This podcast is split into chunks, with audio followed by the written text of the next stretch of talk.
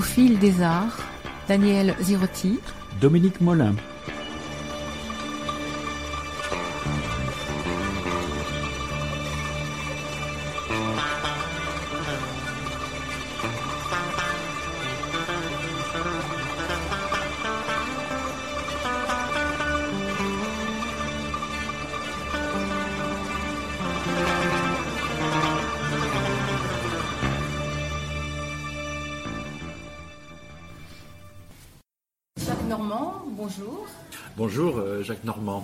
Bienvenue dans notre bistrot des mots à la brasserie euh, La Kermesse de Bourgoin-Jallieu. Alors, plus que tout, vous aimez le partage. Vous ne pouvez pas vous résigner face à tout ce qui touche à l'humain. Ce que vous n'acceptez pas, vous ne le rejetez pas non plus. Toujours, vous essayez d'agir pour que ça bouge. Face à l'adversité, vous êtes un combattant, un humaniste militant.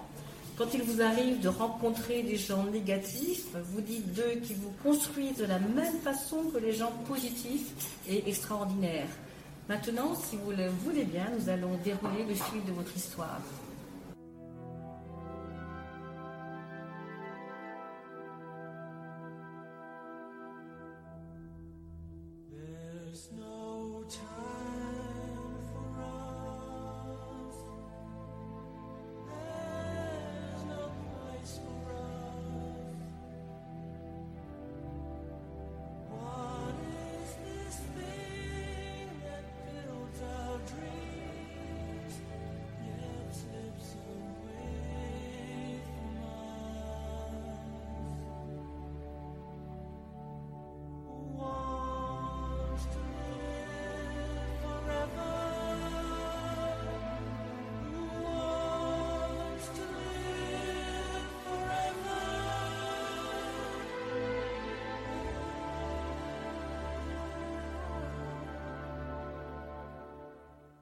There's no chance for us.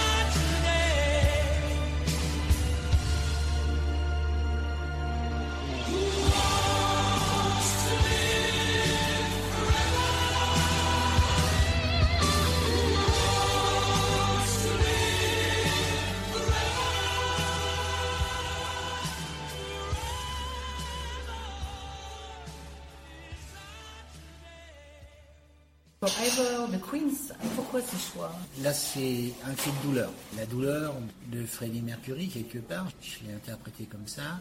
C'est quand on est dans le fond du trou et qu'on espère s'en sortir. C'est rare quand j'essaye d'accompagner quelqu'un euh, au niveau de la musique, parce que j'ai pas du tout le talent de, de chanter. Et chaque fois que j'essaye de me mettre sur son tempo, sur sa voix, il faut que j'aille chercher ma voix dans- au fond de mon ventre. Et là, je me dis, ça correspond tout à fait à l'émotion que cet immense artiste peut me procurer. Vous êtes né en 1946 à Lyon, à la Croix-Rousse, juste dans l'après-guerre, dans une famille ouvrière qui connaît des difficultés. Et votre seul refuge, c'était le dessin. Souvent, on vous disait Mais qu'est-ce que tu dessines bien? Le problème de je dessine bien, c'était surtout, euh, pour ce qui me concerne, plutôt une thérapie. Euh, je m'isolais. Ça me permettait de rentrer dans mon monde, d'échapper un petit peu aux problèmes ambiants de l'époque. Alors, est-ce que ça veut dire qu'à ce moment-là, vous perceviez déjà que le dessin pouvait être dans le futur quelque chose d'important pour vous? Non, pas vraiment. À cette époque-là, c'était pas. Pour moi, c'était essentiel de dessiner. C'était une façon de me protéger, mais euh, pas dans le sens de picturalement. Vous avez 14 ans, vous entrez en apprentissage à Lyon, rue des Feuillants, l'atelier de Soierie. Vous y restez 18 mois, puis vous entrez aux ateliers du bois. Vous êtes jeune, vous avez de l'imagination et vous apportez vos idées de création qui sont ensuite mises en forme par de vieux soyeux. En tant qu'apprenti, vous avez obligation scolaire, vous avez donc suivi pendant 4 ans les cours du soir des beaux-arts.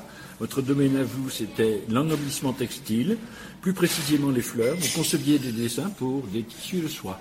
On était à l'époque euh, des dessinateurs en soierie, des compositeurs en soierie. Notre euh, travail était de mettre en forme des idées euh, picturales qui ensuite étaient imprimées sur euh, les tissus, qui allaient dans les modèles de grands couturiers. Il y avait à, Lyon à l'époque une grande euh, industrie, si je peux parler d'industrie, mais d'activités soyeuses et euh, nous étions relativement nombreux sur la place de Lyon à travailler dans ce milieu-là. Alors, concrètement, comment ça fonctionnait? Ça partait sur la page blanche, et puis de la page blanche, on faisait une composition de dessins géométriques, florales, noir et blanc, les petits pois, les bayadères, euh, les pékins, il y avait tout ce qu'on peut imaginer en termes de, de picturalité. Et euh, bah, il fallait justement trouver des idées nouvelles euh, et qu'on soit toujours dans le coup, dans la mode. C'est pas nous qui créions la mode. La mode était créée par les grands couturiers. Nous nous adaptions en fait à la demande à l'époque, à ce qu'on nous demandait de faire. Des petits dessins, des grands dessins, euh, du floral, etc., etc. Alors, quelle était la grande tendance de l'époque? J'ai tout connu. J'ai connu les grandes fleurs, j'ai connu euh, les dessins géométriques, j'ai connu les dessins en noir et blanc, j'ai connu les, tissus soie, coton euh, et autres. On travaillait aussi des carrés de soie pour le pain main pour les grandes maisons de couture. Non, on a, en fait, d'une année à l'autre, les tendances changeaient. On travaillait jamais six mois sur la même vision des choses. hein. Et en fait, euh, il fallait qu'on ait un grand éventail de propositions parce que peut-être qu'on pouvait travailler mois dans une direction qui ne serait pas retenue pour l'année qui suit après, mais peut-être qui serait peut-être reprise dans, deux ans après ou trois ans après. Donc euh, il fallait tout proposer pour voir un petit peu ce qui était retenu et, et à ce moment-là, euh, on partait sur deux mois, trois mois en gros à produire et proposer des idées euh, pour les soirs, pour les soirées. Si je comprends bien, avant d'en arriver euh, à l'étoffe elle-même, et puis a fortiori à la robe ou à l'étole, il y a toute une série de métiers qui semblent codifiés. Jamais personne ne fait tout d'un bout à l'autre. Non, il y a le compositeur, le dessinateur. Derrière, euh, il y a l'imprimeur, euh, certains cas. Il y a le soyeux qui fait sa collection.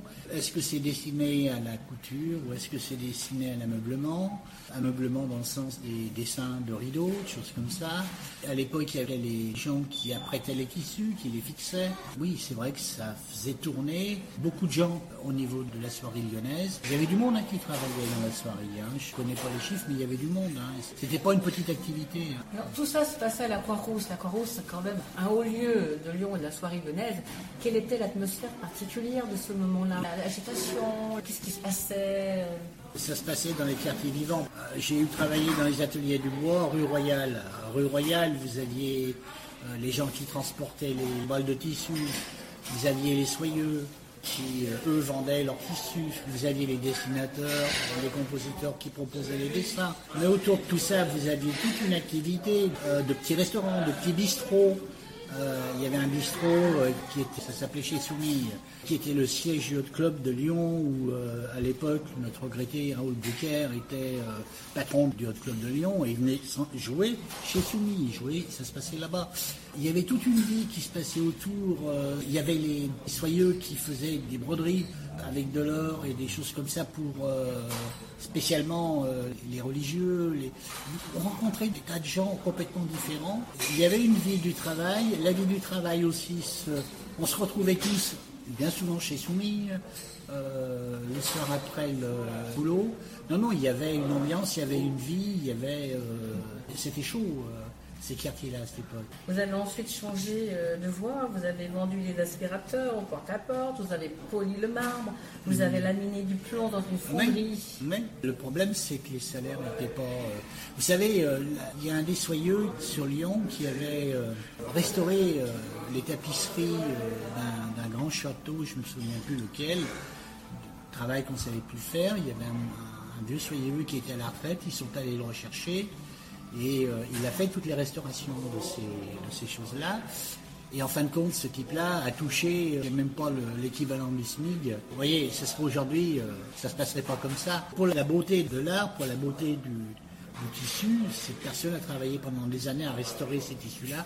Et en fin de compte, euh, il a été payé de façon la plus misérable qui soit. Il faut savoir que les, les soyeux, c'était aussi des grandes, grandes familles bien, bien riches. Mais euh, la porte qui se refermait toute seule, c'était un système de poulies qui fermait, qui descendait ou qui montait, mais c'était archaïque. C'était des gens qui dépensaient pas euh, un sou, c'était un sou. hein. Est-ce que vous avez encore des images de l'état d'esprit dans lequel vous étiez à, à 14 ans, quand vous êtes euh, tout d'un coup comme ça, dans la nature, euh, apprenti, euh, pas forcément en conditions faciles Il y a une chose, à l'âge de 14 ans, euh, il y avait un événement un peu compliqué à titre personnel. 14 ans, c'est l'âge où mes parents se sont séparés. Mais cet événement-là, disons, a cannibalisé globalement, au moins pendant deux ans ou trois ans, mes- les préoccupations à titre perso. Ça a été un moment assez compliqué. Donc je reconnais que là, je n'ai pas un grand, grand souvenir euh, de ces moments-là. Les relations au travail sont faciles, sont pas faciles? Il y a des hiérarchies très... Oui, oui, oui, il y a des hiérarchies, mais c'était toujours dans le respect. J'avais rencontré un milieu euh, très respectueux et c'était la première fois qu'on me considérait non pas comme un enfant, mais comme un adulte. Donc, euh, vous vous rendez compte, euh, je pouvais fumer devant eux. C'était quand même quelque chose d'extraordinaire. Et ils n'étaient pas là en me disant que tu es trop jeune ou ceci ou cela. Donc non, non, moi c'est un très bon souvenir de ces relations-là. Rencontrer des gens assez extraordinaires qui m'ont euh, quelque part un peu fabriqué. Laminer du plomb dans une fonderie, c'est quand même pas donné à tout le monde. C'est un travail qui doit être absolument d'une pénibilité extraordinaire. Absolument. C'était euh, globalement 17 bobines de 200 kilos qui passaient deux fois dans la machine. Vous voyez un petit peu euh, sur le plan de la fatigue, c'était extrêmement fatigant. En plus, ce qui était très très fatigant, c'était les postes. On commençait à 5 heures du matin, on finissait à 2 heures de l'après-midi, ou on commençait à 2 heures de l'après-midi, on finissait à 10 heures du soir. Et ça, c'était du lundi au samedi. Nous avions en gros euh, une journée et demie pour récupérer. Je peux vous dire que c'était épuisant. Et là, c'était pas des ambiances euh, comme dans des Saintes-Soieries. Hein. C'était le milieu ouvrier, dur, euh, violent quelque part. euh. J'ai même été aussi à ce moment-là délégué syndical à la CGT pour euh, prendre en charge un petit peu mes petits camarades, principalement mes petits camarades maghrébins qui euh, devaient partir, par exemple, tous les 2-3 ans pour retrouver leur famille. Et quand ils revenaient, ces gens-là perdaient tous les avantages. Ils avaient été entre-temps licenciés et ils étaient réembauchés. Le problème, c'est que ces gens-là ne bénéficiaient pas. à l'époque, ils avaient droit de des délais de route, ils avaient droit à des, temps supplémentaires au niveau des vacances que ces gens-là ne faisaient pas leur droit. Et à un moment donné, euh, c'était assez étonnant, mais tous les gens refaisaient leur contrat. Chaque fois qu'ils revenaient, on faisait un contrat. Ça arrangeait bien euh, les dirigeants de l'entreprise parce qu'il n'y avait pas de prime d'ancienneté, il n'y avait pas de, choses comme ça. Une de mes seules réussites, entre guillemets, c'est de les avoir établis dans leurs droits. Ce qui m'a mis en conflit avec certains de mes camarades qui, eux, euh, euh, n'avaient pas ça en tête. Euh, ils étaient euh, très durs vis-à-vis du patron, vis-à-vis de ceci, vis-à-vis de cela. Mais les camarades euh, nord-africains qui travaillaient à la fonderie et autres, pour eux, c'était pas la priorité. Pour moi, la priorité, c'est il faudrait déjà qu'on puisse discuter de ce qui était priori- prioritaire. Et là, on n'en parlait pas. C'était euh, des revendications politiques, assez loin de la réalité. Euh, là, c'était un moment assez difficile pour ce qui me concerne. Mais mon père a été ouvrier, euh, j'ai fait mon expérience et ça m'a beaucoup appris. Et ça, c'est votre côté militant. Militant, absolument. Et à un moment donné, si vous voulez, j'ai été assez lâche. J'ai ignoré un peu ces moments-là. Et puis à un moment donné, c'est remonté comme une goutte d'huile, comme un- une respiration. Je dis, c'est pas possible, je ne peux pas laisser faire ça. Je me suis mis euh, l'atelier euh, à dos à un moment donné. Mais j'ai été tellement convaincu d'avoir raison ça n'avait pas beaucoup d'importance pour moi. D'avoir des gens euh, qui n'étaient pas très sympas avec moi. Mais bon, ça, c'est pas grave. Le principal, c'est qu'ils soient rétablis dans leurs droits. En 1970, vous entrez à l'aéroport de Lyon, vous Oui. commencez par charger des avions, Oui.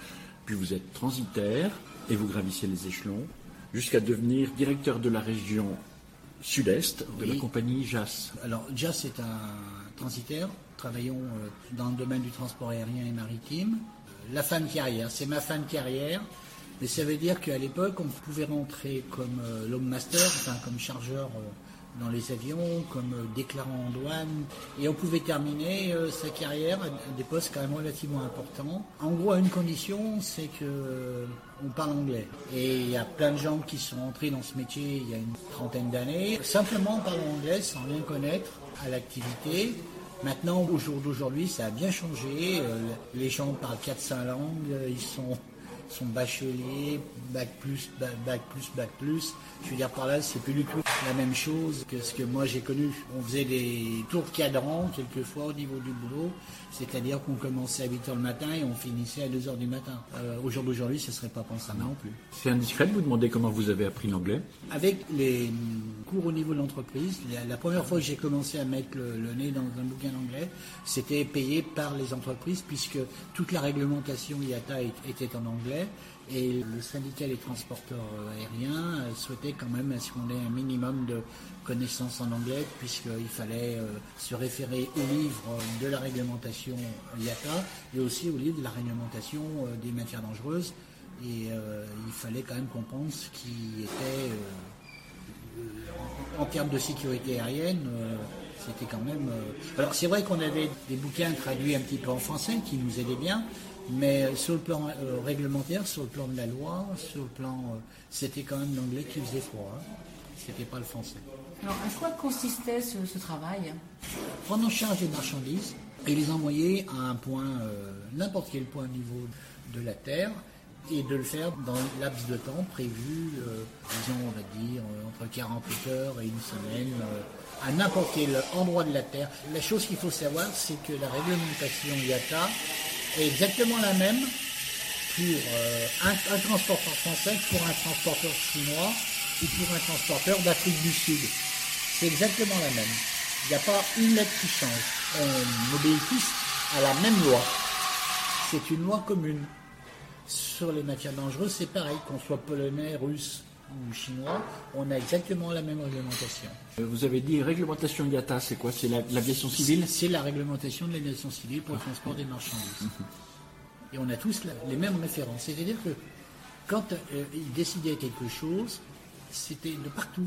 C'est une loi internationale. C'est la première fois qu'on arrivait à faire quelque chose d'international à ce niveau-là. C'est la première fois que c'est arrivé.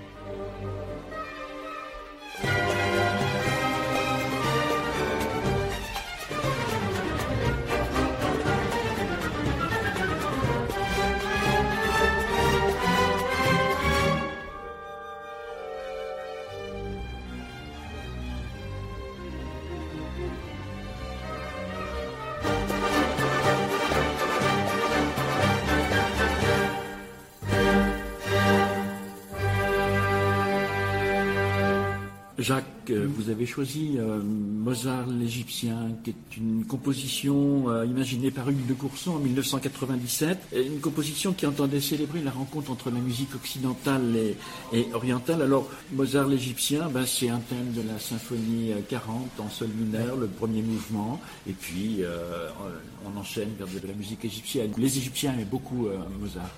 Et je pourrais dire que c'est mélange des genres, c'est-à-dire que ce sont de génies musicaux qui se rencontrent, qui se servent, qui se mettent en valeur, et l'un par rapport à l'autre, mais il n'y a pas une recherche de cannibale euh, entre un qui veut manger l'un. C'est absolument majestueux. Et j'avoue que j'écoute euh, assez souvent ce passage musical et il m'impressionne toujours autant et il me met toujours dans une émotion très forte. Alors parallèlement, vous continuez à peindre Oui. Euh, et à dessiner. Et pendant 4-5 ans, vous faites partie d'une association, l'Union des arts plastiques. dans les ateliers d'art municipaux de Vénissieux. Et c'est là que vous rencontrez euh, Madeleine Lambert, Jim Léon, Georges Vanillier, Mick Michel, Truffaut, du beau monde, Jean Fusaro, et vous dites eux que c'était un milieu de gueux, éduqué, intelligent, précieux, qui ne portait pas de jugement. Qu'est-ce qui représentait pour vous tous ces gens-là Une certaine liberté, une grande qualité de cœur, d'écoute. On avait euh, quelque part un langage commun. On n'est pas besoin de se parler pour se comprendre. Un type comme Manier, c'était un, sage, c'était un homme qui était d'une grande sagesse. Le fait qu'il vous considérait comme quelqu'un de qualité, j'ai très peu vu de gens euh, désagréables. Non, j'en ai point vu. J'ai vu des gens qui accordaient toujours de l'intérêt à ce que vous faites. Il n'y avait pas de hiérarchie, il n'y avait pas de choses comme ça. Il y avait simplement, euh, effectivement, la recherche d'un langage commun. Et en fait, on faisait référence à des tas de choses qui étaient liées à nos rencontres diverses et, variées. Et parallèlement à ça, au niveau des arts plastiques, euh, il y avait quand même une mission extrêmement importante qui était aussi une mission sociale auprès de la couverture sociale des peintres. Et c'était un combat qui était mené par euh, Georges Manier et principalement par Madeleine Lambert et, et. Euh, C'était des gens qui étaient très très euh, motivés pour euh, défendre les intérêts des uns et des autres. Les intérêts simplement, les droits des plasticiens. Vous parlez de combat, ça veut dire Bah, C'est-à-dire que si, euh, faut pas s'attendre à ce qu'on nous donne les choses, hein. il faut aller les, les chercher. Combat, c'est euh, se bagarrer pour euh, transformer le 2 pour 1000 des constructions, transformer ça en œuvre d'art, alors que tout ça c'était détourné par les architectes qui faisaient de la polychromie des façades et ils se mettaient le- ces budgets-là euh, dans la poche au lieu de le mettre dans les mains d'un projet de plasticien. Donc il n'y avait pratiquement pas de projet plasticien, donc c'est- une très très grosse bagarre qui s'est faite là-dessus. Il y a une grosse bagarre qui s'est faite sur le plan social aussi, sur le plan des, retraites, des choses. Il y avait une aide juridique. À l'époque, les contours euh, juridiques de la fonction étaient euh, plus ou moins flous, cotisés, pas cotisés, euh, voilà. Des gens qui étaient, entre autres, aussi descendus un petit peu par des avocats quand il y en avait besoin, parce que soi-disant ils n'avaient pas déclaré. Les plasticiens, c'est aussi des gens bohèmes, c'est pas des gens qui rentrent dans le système, donc ils sont forcément à un moment donné entre guillemets hors la il y avait tout cet aspect-là qu'il fallait aussi gérer parce qu'à l'époque, il y avait beaucoup de gens qui n'avaient pas euh, pris en compte euh, ces choses-là. Et c'est vrai que les arts plastiques ont été d'un grand secours pour pas mal de gens à l'époque. Déjà à cette époque-là, vous sentez le poids et l'importance que des gens se réunissent en association pour avoir plus, euh, Plus de droits. plus de droits. Des- en tous les cas, les, les défendre. Si c'est pas pour plus, c'est les défendre. Oui, parce que si ça avait été que la peinture, ben, j'y serais pas resté et ça m'aurait pas intéressé parce que sans doute que là, vous savez, si c'est pour exposer et puis euh, se faire mousser parce qu'on a fait un beau tableau qu'on vous dit, oh là, qu'est-ce que c'est beau ceci, patati, patati. Moi, ça m'intéressait pas. Ça, c'est c'est du théâtre. Pour moi, c'est pas intéressant. Ce qui était intéressant aussi derrière, c'est qu'il y avait ces manifestations picturales et qui, disons, illustraient un peu nos engagements. Ça, c'était intéressant. Ça, c'était quelque chose qui m'intéressait. Alors justement, la peinture. La peinture, vous dites qu'on ne peut pas tricher en peinture, que l'opposition abstrait, figuratif ne représente rien, et que la seule chose qui vaille, c'est l'émotion. Et vous aimez beaucoup cette euh, citation, la peinture est un millefeuille d'imperfections présentées de manière harmonieuse. Oui. En fait, la peinture est un langage universel. C'est un langage universel. Je disais euh, qu'il n'y a pas besoin de parler japonais pour comprendre la euh, peinture japonaise. Euh, Il n'y a pas besoin de parler chinois pour comprendre la peinture chinoise ou parler bantou pour comprendre le travail euh, de la sculpture bantou. Simplement, il y a une émotion. L'émotion, elle se traduit pas. Vous avez cette émotion en vous. À mon sens, c'est- la seule chose qui vaille. L'art en soi, ça sert à rien. Ça se mange pas en salade. Et pourtant, c'est indispensable. C'est indispensable pour bien vivre. C'est-à-dire qu'on a un dialogue commun, on a des émotions communes, et ça nous permet justement d'aborder un certain nombre de problèmes à travers des émotions et de mieux se comprendre. C'est pas n'importe quoi, ça facilite le passage entre les uns et les autres. Moi, j'ai vu en Afrique des petites sculptures animalières, choses comme ça, qui sont faites euh, avec fonction pour. euh, je vais vous raconter l'histoire des effigies, par exemple, c'est extraordinaire. Euh, je m'étais fait raconter ça par euh, des qui tiennent une galerie à Lyon, avec qui j'ai fait mes beaux-arts euh, à Lyon. Les effigies, c'est quand un- une maman africaine perd, ses- perd un bébé, ils font une petite sculpture qui représente à l'effigie du bébé, et tous les jours, elle lui donne à manger, et tous les jours, elle le lave, elle le... Et naturellement, au bout de 20 ans, 30 ans, parce qu'elle le fait tous les jours, il y a une patine sur ces sculptures qui sont absolument extraordinaires. C'est pas la beauté de la pièce, c'est l'émotion que ça procure. C'est ça qui est important. C'est ça qui me fait fonctionner. C'est pas autre chose. C'est l'émotion et c'est aussi le lien. Le lien avec la vie? Le lien. le lien, le lien avec la vie, le même lien que je peux entretenir, euh, je dirais la façon dont, extraordinaire dont ils ont réglé le problème, réglé une partie du problème, la façon dont les mamans africaines ont réglé une partie du problème, pour garder l'équilibre, pour rester dans l'équilibre, pour rester constitué, pas se retrouver explosé, pas se retrouver en miettes. Je pense que ça, ça fait partie des choses qui permettent aux, êtres humains de rester concrets, de rester optimistes. S'il n'y a pas ça, bah, c'est ça l'art aussi. Alors là, ça c'est le lien avec l'extérieur et il y a aussi le lien avec votre intérieur. Euh, vous entretenez une- avec votre création une relation très personnelle. Vous dites même fusionnelle. Vous ajoutez que c'est un cri muet. Alors on va dire qu'une fois que l'œuvre a vu le jour, eh ben, en fait elle ne vous intéresse plus. Ce qui vous intéresse, c'est commencer à créer et ensuite de résoudre le problème. Une fois que le problème est résolu, vous dites euh, finalement, ben, voilà, c'est fini, je passe à autre chose. Ça n'a plus d'intérêt. C'est une fois que le problème est résolu, ça n'a plus d'intérêt. Alors on s'est aimé, on s'est aimé euh, de manière fusionnelle, passionnelle, euh, et puis à un moment donné, il n'y a plus rien à faire, donc euh, je t'aime plus. Qu'est-ce que tu aimes maintenant? Ben, J'aime ce que je suis en train de faire. C'est étonnant, vous avez utilisé le mot problème. Oui, parce que parallèlement à ça, je fais le parallèle entre aimer sa compagne, euh, etc. Oui, C'est bon, oui, il y a- on il y a- l'entend. Il y a une image que je voudrais pas. euh, Je parle de peinture, je parle pas Oui. de. Mais c'est vrai que c'est une affaire de, de relation un peu amoureuse qu'on Mhm. a, passionnelle. Une œuvre, parfois, c'est comme aussi un, un bébé, c'est comme un enfant aussi. On crée quelque chose quand même. Donc c'est vrai qu'il y a cette relation très, enfin, je veux dire, affective, personnelle. Il y a une partie de moi, une partie de soi, il y a une partie de quelque chose dedans, oui. Vous savez, j'ai vu euh, récemment qu'un un acheteur japonais avait acheté le- la toile du docteur Gachet il y a quelques années. Et en fait, il avait dit, je l'ai acheté des, très cher. Je l'ai acheté simplement parce que comme je mourrai, je veux l'emmener avec moi. Oui, euh, est-ce qu'il a le droit de le faire? Est-ce qu'une est œuvre d'art appartient à son créateur? Est-ce qu'une œuvre d'art appartient à celui qui l'a acheté? Est-ce qu'une œuvre d'art n'appartient pas à- au domaine de À l'humanité. l'ensemble, à l'humanité? Et surtout, qu'est-ce qu'ils vont en faire? Est-ce qu'ils pourront oui. encore la regarder? Eh ben, s'il se fait cramer, il va se faire cramer avec la toile du docteur Gachet. Génial. Je suis pas sûr qu'il ait le droit de le faire. Alors, c'est ce que je dis. Il y a le droit d'un côté, puis il y a le côté éthique. Le droit, c'est une chose, l'éthique, c'en est une autre. Hein. Ça n'a rien à voir. Il a le droit de le faire, mais c'est pas éthique du tout. Et en plus, euh, je dirais, quelque part, si je pouvais empêcher de faire ça, je le ferais, parce que c'est pas normal que tu en profites pendant un certain temps. Moi, j'ai toujours, je suis dans la maison de mes enfants. Là, c'est encore le militant qui parle. La- J'occupe la maison momentanément de mes enfants. D'où vous vient cette nécessité qu'apparemment vous avez sentie de, de peindre la guerre de 14-18, la guerre 39-45, le conflit yougoslave? Le Vietnam, euh, la faim dans le monde. J'ai peint aussi sur le sida. Alors pourquoi, pourquoi ça? Je pense que Picasso a peint Guernica, euh, Goya a peint les, les massacres euh, napoléoniens. euh, je pense qu'on est aussi témoin de son temps.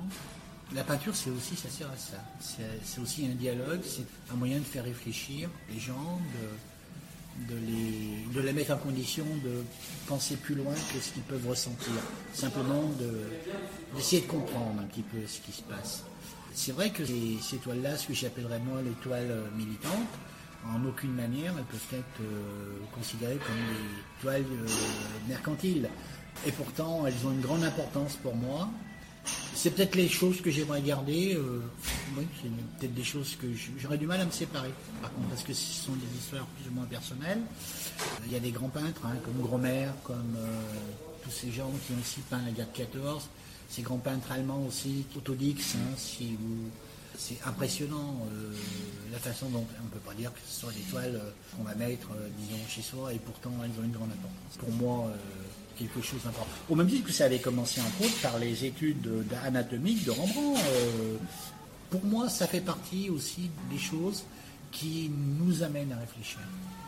Alors justement, quand vous les exposez, quel est l'impact produit sur les gens qui les regardent et quel dialogue ensuite y a-t-il entre eux et vous? Ah, mais, oh, oh, mais c'est moche vous avez fait là, mais c'est dur. Oh, mais comment vous pouvez faire des choses comme ça? Et je dis, mais c'est pas moi qui. Quand j'avais fait la guerre du Vietnam, j'ai peint sur la guerre du Vietnam. Et je dis, mais c'est pas moi qui ai fait ça. Le Vietnam, c'est les Américains. Moi, je vous donne qu'une petite image. Un peu comme disait Picasso aux Allemands, euh, quand officier allemand regarde la toile de Guernica, il lui dit, c'est vous qui avez fait ça. Et Picasso, d'un air malicieux, a dit, non, c'est pas moi qui l'ai fait, c'est vous qui l'avez fait. Et c'est vrai que ça dérange. C'est un peu provocateur et ça dérange. Mais euh, ça donne l'occasion aussi d'expliquer. Je me suis beaucoup exprimé aussi sur les, les toiles, ce que j'appellerais graffiti. Ce qui permet dans le graffiti d'écrire des choses. C'est vrai que c'est des toiles qui amènent à la discussion. On convainc, on convainc pas. Mais après, bon, une fois qu'on a parlé, les gens euh, n'ont plus tout à fait la même réaction. Alors, vous avez été adjoint à la culture euh, à la mairie de la Verpillière, Oui. le temps de deux mandats. Oui. Vous aviez en charge le dossier des quartiers. Alors, dites-nous comment vous conceviez cet engagement dans un secteur qui n'est pas nécessairement perçu par l'ensemble des élus, ni par les citoyens d'ailleurs, comme le plus important euh, pour la ville? Ah, C'était le plus dérangeant, c'était la chose qui était censée, euh, pour un certain nombre de citoyens, ça coûte cher, nanana, patin, fin, quoi. Donc, euh, j'avais pas beaucoup de gens qui étaient avec moi de ce côté-là.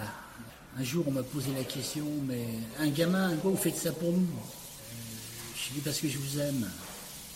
Ouais, j'ai- pas su lui répondre autre chose.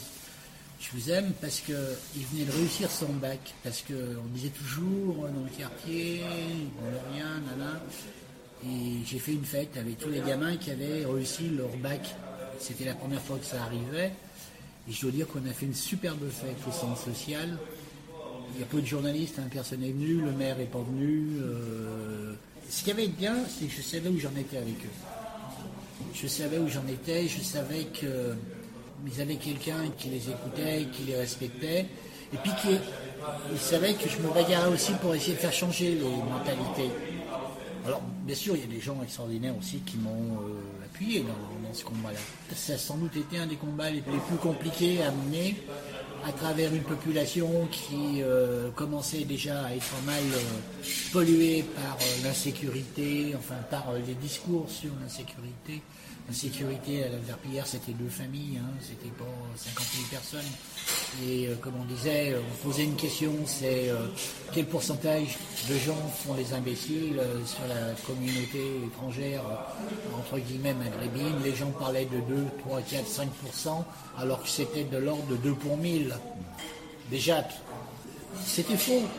Et les chiffres venaient de l'époque du ministère de l'Intérieur, publiés par Charles Pasqua. On ne peut pas considérer que Pasqua était quand même quelqu'un de, de très ouvert. Et il disait un pour mille, un et demi pour mille. Au pire, c'est pas plus. Voilà ce qu'il disait. Donc, euh, déjà dire aux gens non, c'est pas un pourcentage, c'est pour mille.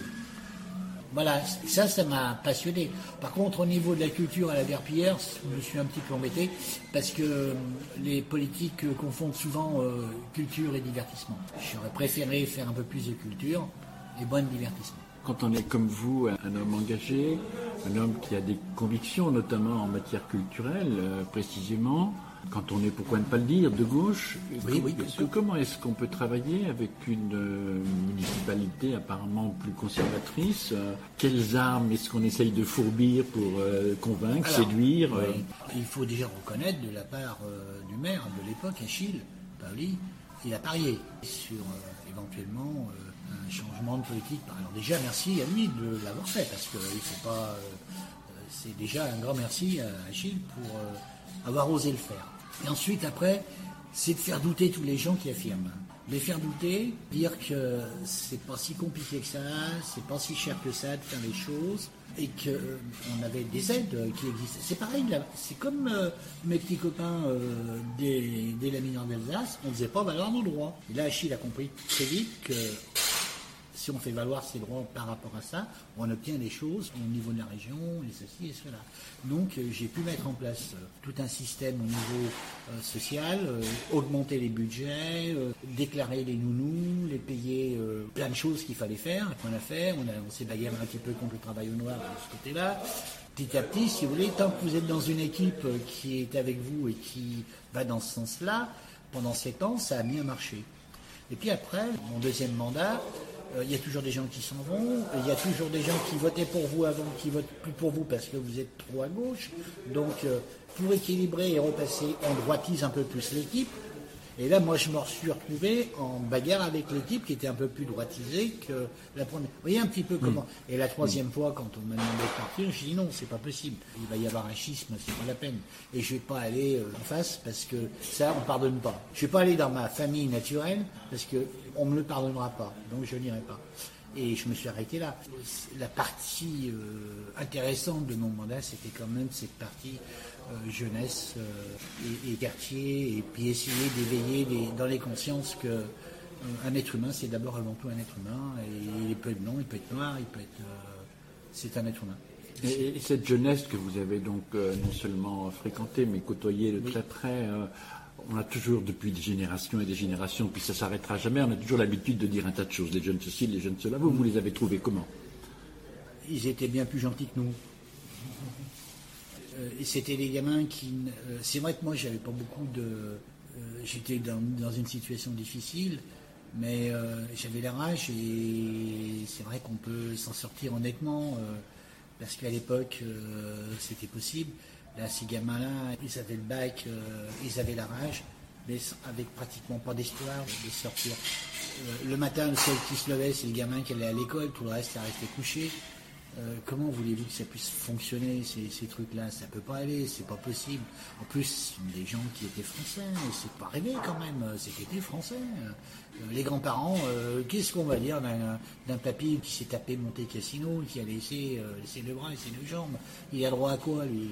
Moi, s'il faut tous les renvoyer chez eux, c'est vrai, mais on déterre les gens dans les cimetières, on enlève les os, on les renvoie dans le pays d'origine. Là, on fera vraiment un truc ethnique comme il faut, bien propre. Voilà, c'est pas pensable une chose pareille, c'est c'est honteux. Non, non, je pense qu'il faut que dans les mairies, dans, de, de partout, à tous les niveaux, il faut qu'on se batte. Il faut qu'on se batte pour euh, que chacun ait droit au respect. Voilà, et à l'espoir.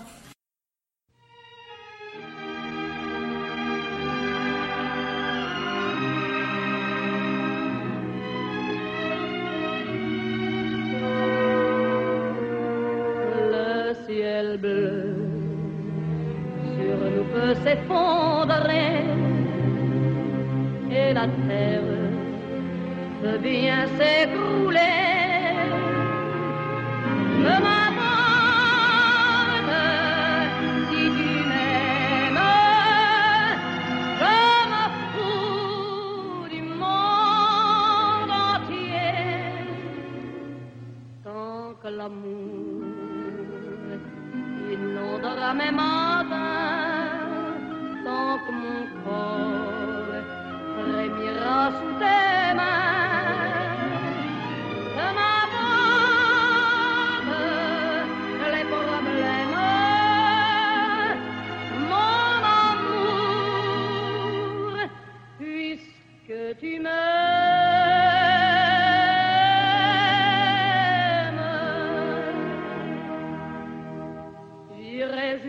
Du monde, je me ferai teindre en blonde si tu me le demandais.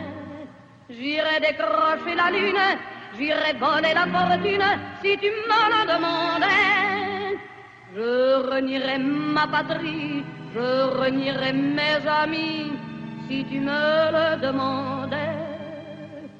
On peut bien rire de moi, je ferai n'importe quoi si tu me le demandais.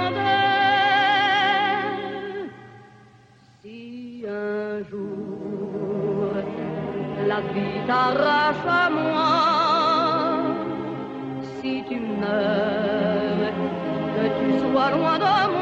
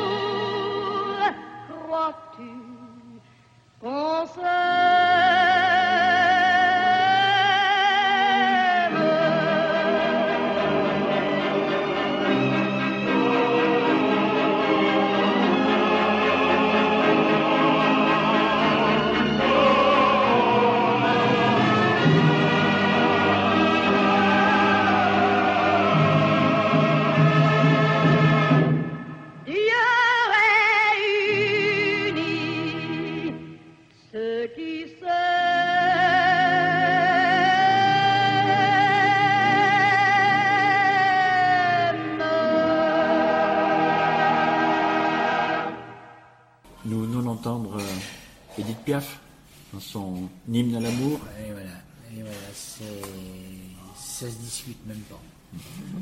Non, il n'y a rien à dire. Qu'est-ce qui ne se discute pas? Le texte, la voix, l'engagement, l'amour, bien sûr. l'amour. Les personnages aussi? Elle sert bien l'amour. Edith Piaf, c'est cette chose. C'est, ça aussi, c'est une montagne. Elle était toute petite, toute frêle, mais Parce que l'amour, c'est aussi votre credo. parce que sans amour, euh, on n'est rien du tout. Avec ces rencontres, vous en faites d'autres évidemment. Pendant vos deux mandats, vous avez l'occasion aussi de rencontrer un certain nombre de personnalités, dont notamment Aaron Taziev, qui était alors euh, secrétaire d'État chargé de la prévention des risques technologiques et naturels majeurs. C'est une rencontre assez fabuleuse. Ah pour oui. vous. De ma vie, euh, il fait partie peut-être dans les dix rencontres les plus extraordinaires que j'ai pu faire. C'est un petit homme avec des yeux bleus transperçants, d'une lucidité absolument incroyable, qui, lui, je pense, ne croyait plus du tout en l'espèce, mais qui avait sans doute euh, l'espoir chevillé au corps. Il était, persuadé de toute façon qu'il verrait, il verrait pas ce qu'il pouvait ça restait du domaine du rêve, mais c'était vraiment un type passionnant. euh, on se taisait avec lui, on l'écoutait. Vraiment un, un grand bonhomme. Pour moi, un grand bonhomme. Vous êtes euh, maintenant président d'Arnor-Isère depuis 2008, groupement des artistes du Nord-Isère. Pouvez-vous nous présenter cette association qui vient d'organiser ces portes ouvertes? Alors, c'est une association, on est à peu près 70-80 membres. Ça s'adresse euh, à tous les gens de Saint-Quentin et euh, aux alentours. Nous avons euh, des classes pour les enfants, on a des classes de peinture à l'huile et acrylique. On a une classe, deux classes de dessin, on a des classes de modelage, on a des classes d'aquarelle, on a des classes de pastel. Les gens euh, qui sont adhérents, à part les enfants, la majorité sont des gens qui sont en situation de retraite.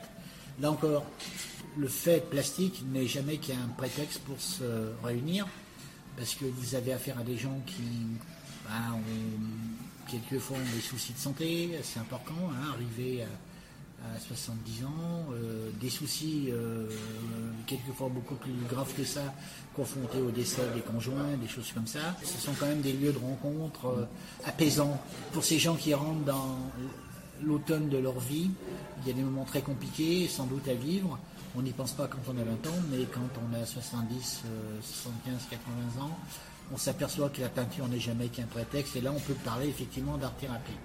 Il faut savoir qu'Arnor-Isère, le budget d'Arnor-Isère, en gros, c'est 23 000 euros par an.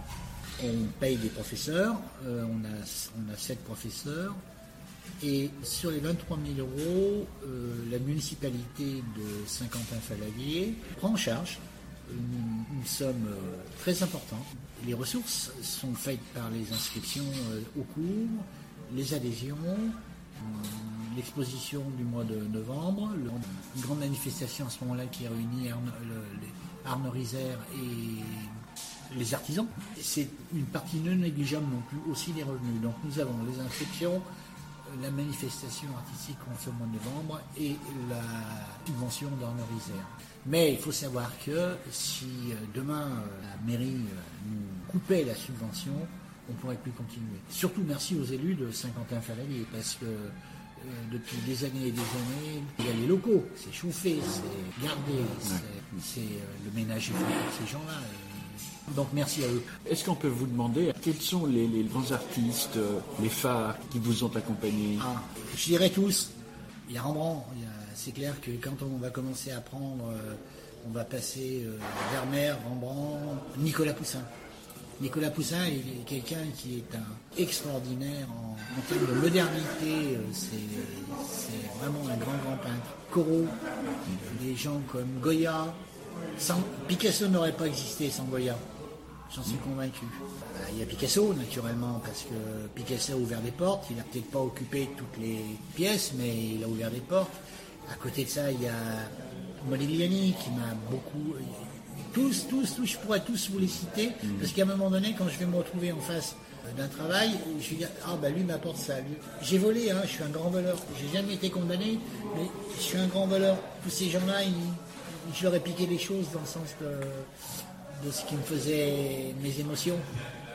hein, c'est c'est toujours de l'émotion. Non, je pense que si j'en avais un à retenir, je penserais à, à Manet, à Monet. Ça c'est clair. Mais euh, Poussin m'a impressionné aussi, que Vermeer m'a impressionné, que, que Rembrandt m'a- m'a impressionné. Oui, ça c'est sûr. C'est sûr que ce sont des gens qui m'ont quelque part euh, imprimé. Jacques Normand, vous êtes engagé dans les lieux où vous avez travaillé, vous avez été salarié, vous avez été donc euh, militant, y compris d'ailleurs dans la part euh, créatrice de votre activité avec d'autres artistes.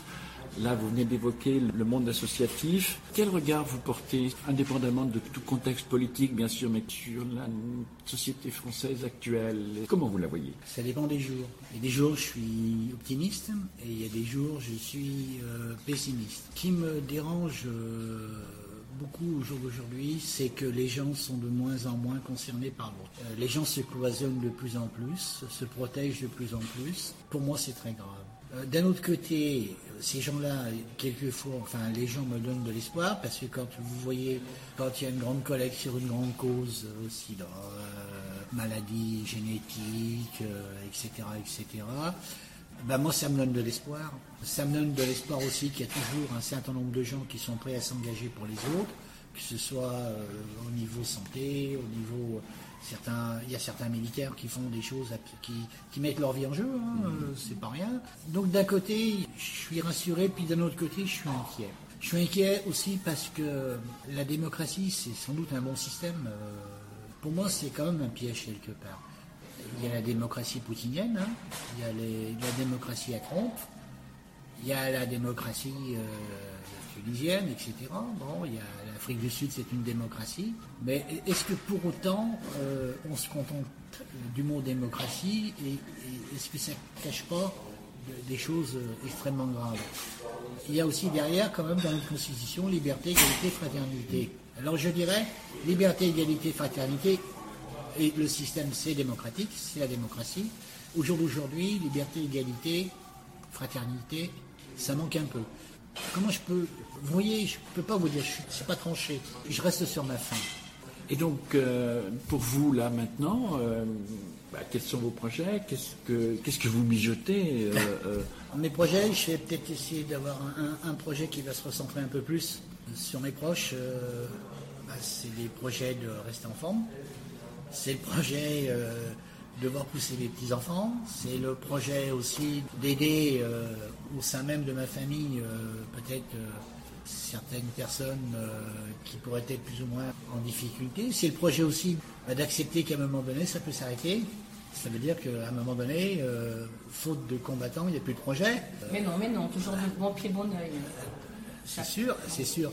Non, mais bon, euh, l'opportunité fait peut-être que je repartirai dans, dans autre chose. Mais bon, ce que j'aimerais quand même, c'est- laisser un peu le manche à- aux gens qui sont motivés. hein. Alors, est-ce que l'envie de créer est toujours là? L'envie de peindre est toujours là ou pas? Elle est un peu moins vive, dans le sens que on a quand même tendance toujours à revenir sur les sujets qu'on a traités toute sa vie. J'avoue que j'ai un peu moins envie de prendre le pinceau. Je le prends parce que je reviens un petit peu à ce qui se passait quand j'avais euh, 7-8 ans, c'est-à-dire que ça revient plus de l'art-thérapie, quoi, quelque part, par moment. Merci, Jacques Normand. Merci Jacques. Merci à vous, Et puis au plaisir de vous revoir peut-être sur une exposition dans l'Horizon au mois de novembre. sans doute.